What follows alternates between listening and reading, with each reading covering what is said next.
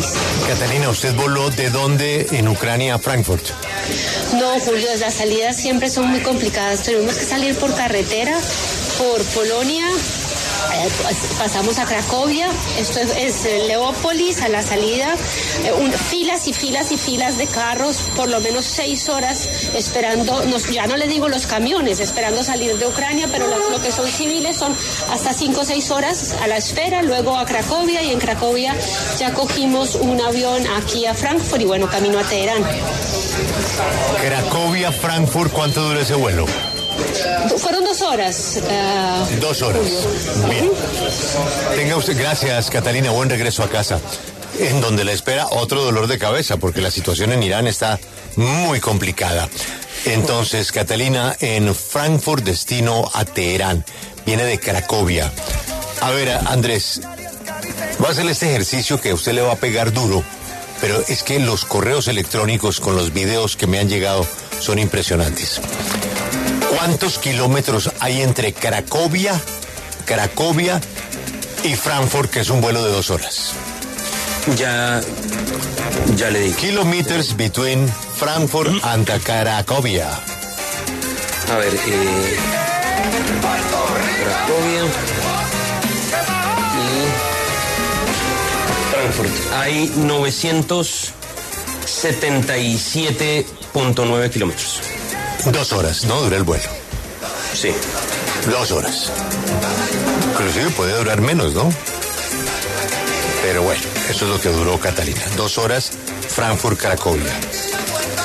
¿Usted me podría indicar cuánto, cuántos kilómetros hay entre Anapoima y La Mesa? 15. 15, ¿no? Sí. Pues, ¿cómo le parece que ayer el recorrido en carro de 15 kilómetros fue dos horas. dos horas 15 minutos? No. O sea, a 6 kilómetros por hora. Eso es caminando. Es más, caminando le hubiera rendido más. Le rinde más rápido. O sea, una caminadita rápida es mejor. Sí, uno ejercicio. pues, hace 6, 7, 8 kilómetros por hora caminando. Sí. Bueno, pero supóngase que, que- que por el calor, no sé qué vaina, Sí, camine a subida. 5 a cinco kilómetros y la subida. Eh, 5 kilómetros. Es, es una hora veinte. Dígame, la gente No, no que hay va a la poema com- como usted, como Lucas, como Violet, bueno, Juan Pablo y yo, o sea, nos, nos pasa por la No, mente. yo ya renuncio a eso. Eso, Eso es hay, que, hay que dar las gracias y decir que, que, que No, bueno, claro, y uno, y uno que la un pasa placer rico. haber ido. Pásenla rico. Pero es que Juan Pablo rico. también, o sea, porque uno renunciar a, a poder salir un fin de semana. Es que, eh, Pero- lo increíble es que el tema sea que uno se tenga que resignar a no salir porque no se puede. Busque cierta cuenta de Twitter y mire la autopista Girardot Cajamarca. Mire esa autopista. Y váyase para Cajamarca. Mire la autopista. La autopista Girardot Cajamarca, si a usted no le dicen que es Girardot Cajamarca, usted piensa que es un viaducto en los Alpes suizos. Sí, ese es el pedazo, es, eh, ahí No. estoy viendo en cierta cuenta de Twitter, eso es eh, entre Ibagué y Cajamarca. Eso ya camino a la- al túnel de la Que ha línea. recortado un resto. Pero hágame el favor de... Pero, ¿qué tal pero eso? mire, Julio, eso no se va a solucionar hasta que por fin hagan una carretera que se salte a los pueblos. Porque es que mientras no haya variantes, mientras no haya variantes, será imposible acabar con el trancón. El gran problema es que aquí hacen una carretera por otro lado e inmediatamente empiezan a poner los paradores, los asaderos, las droguerías, las ventas de flotadores y otra vez arranca el, el embudo. Porque el lío es carro que entra, carro que sale, carro que parquea, busque, para, busque, sigue, busque, vuelve a parar.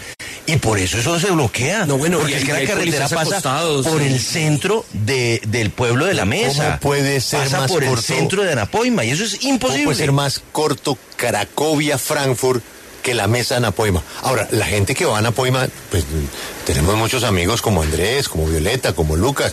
Pues sí, es muy lindo, el- es un microclima fantástico, pero eso, son personas que ya no trabajan, o sea, tienen que ser retirados.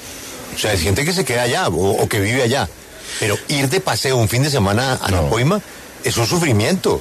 Pues Sí, es yo a veces perder la lo mitad que- del fin de semana en un carro. No, yo a veces lo que he hecho es, digamos, que mando a los niños con los abuelos, porque los abuelos, digamos, no tienen que cumplir Claro. un horario, entonces se pueden Son devolver de pronto el lunes. pensionados, se van el miércoles Sí, y vuelven el- en dos semanas, no hay exacto. problema. Se, se- se Exacto. pueden devolver el lunes eh, tempranito. Y lo peor es que no hay hora, porque es que usted dice, "Ay, me voy a quedar hasta tarde y sal-". peor.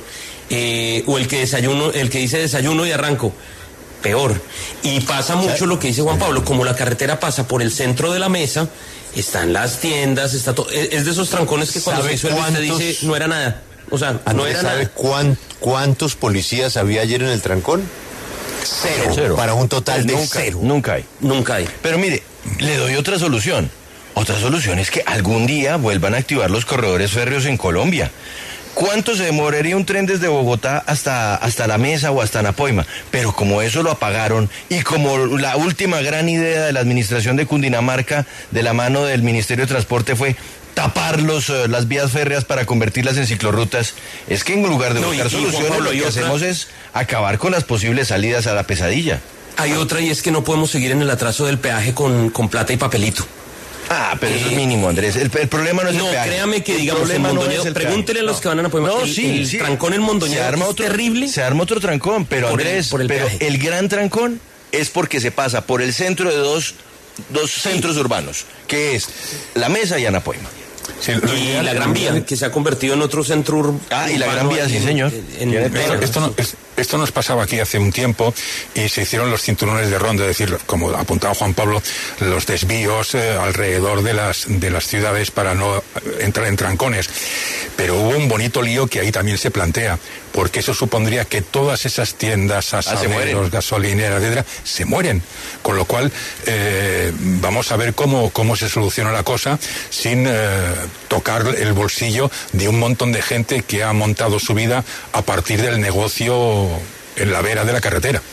Nosotros los esperamos aquí. O sea, eh, Andrés invita a Rafael, se van por la vera, compran flotadores, chanclas. yo estoy pensando porque me planillaron para el 30 de diciembre.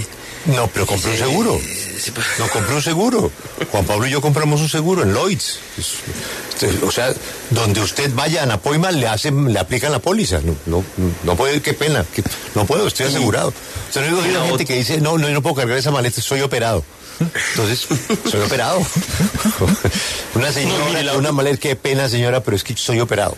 Lo otro que hay que decir es que empeoró mucho desde que la doble a Girardot la están volviendo a hacer ahí en Chinauta, todo eso, porque todo ese tráfico de Melgar y Girardot está cogiendo por ahí. Usted es buen, buen televidente. Hay un especial que se llama Los ferrocarriles del mundo. Ay, qué bueno. Mire usted, las estaciones de ferrocarriles son consideradas catedrales. Qué bueno. Catedrales, catedrales. Eh, la, la Grand Central reemplazó los buques a vapor en Nueva York. El dueño de los buques a vapor hizo Grand Central pero busque cualquier estación de tren mediana o grande en el mundo. El único lugar es Colombia, renunció al tren. Sí, porque da la impresión, Julio, de que los trenes vertebran el país. Es como si fueran, como si fueran eh, nervios que articulan, que, que, permiten articular todo el país. No hay un país avanzado que no tenga una buena línea de ferrocarril. Pero Rafa, ustedes tienen trenes veloces. Nosotros hay trenes. Se nos fue la mano a nosotros. Bueno, deberían eh, darnos un par de líneas. Pero eh, los países que no tienen trenes rápidos son trenes a 120 kilómetros por hora. Que sí, eso es lo normal, sí. También, no tiene ningún problema. Pero usted mire lo que es todo alrededor de la estación del tren. Los hoteles, los restaurantes, los, los negocios, las tiendas de souvenirs. Es como la catedral del pueblo, la estación del tren. No, aquí le tenemos miedo a los trenes, no sé por qué. Bueno, sí sé por qué. Porque el lobby de los transportadores de, carretera es demasiado poderoso. Y la geografía, que, siempre fue una excusa, eh, pues hombre, que miren Suiza. No, ahora, ahora la geografía ya no es una excusa. Con no puede ser, no puede ser con, las con las tuneladoras que hay en todo el mundo, eso no es una excusa ya. Pero perdón, si es que hay un tren que pasa por debajo, el Eurostar pasa por debajo del mar. Canal, sí, del canal de la Mancha. y después conecta con, eh, con los Alpes suizos. Sí, sí, sí. Entonces, no, de verdad. Y pasa por debajo del Monte Blanco, de los Alpes. Exacto, de Mont Blanc, sí. entonces, sigamos en eh, la delicia de viajar a Napoima. 6.1 kilómetro por hora era la movilidad ayer. No hay derecho, no hay derecho. La gente está furiosa. Y lo que pagan por esas casas, lo que pagan por esos clubes, lo que pagan de, impuestos, los prediales. Es una barbaridad. No, son prisioneros del lugar donde van, porque de ahí no se pueden mover.